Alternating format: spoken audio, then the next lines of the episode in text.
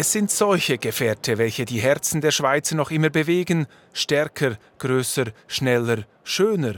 Verbrauchsarme Wagen wie dieses Elektrofahrzeug spielten am diesjährigen Genfer Autosalon noch immer eine Nebenrolle.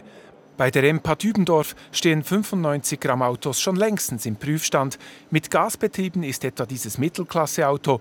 Nur die große Masse wolle das nicht, sagt der Experte, noch nicht.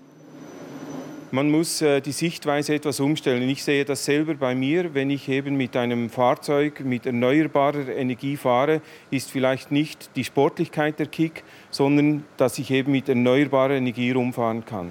Der CO2-Ausstoß in der EU geht zurück. Schon 2012 erreichten die EU-Staaten den Zielwert 130 Gramm, anders die Schweiz. Wegen starker Motoren und vieler Allradfahrzeuge haben die Eidgenossen das Ziel 2015 verpasst.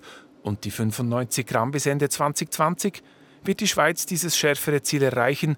Wahrscheinlich nicht, sagt die Industrie. Der Verkehrsclub der Schweiz gibt seit über 30 Jahren eine Liste mit verbrauchsarmen Fahrzeugen heraus.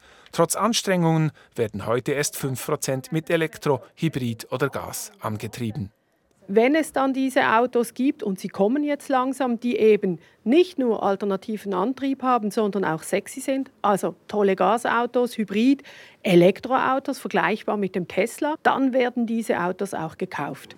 Nachgefragt beim Direktor von Autoschweiz, könnte die Branche nicht bedeutend mehr tun, damit attraktive 95 Gramm Autos zum Kassenschlager für die Massen werden? Wir bringen immer neue Modelle auf den Markt. Das haben wir auch in Genf gesehen, bei immer tieferen CO2-Emissionen. Aber 5 Prozent, ist das nicht wenig?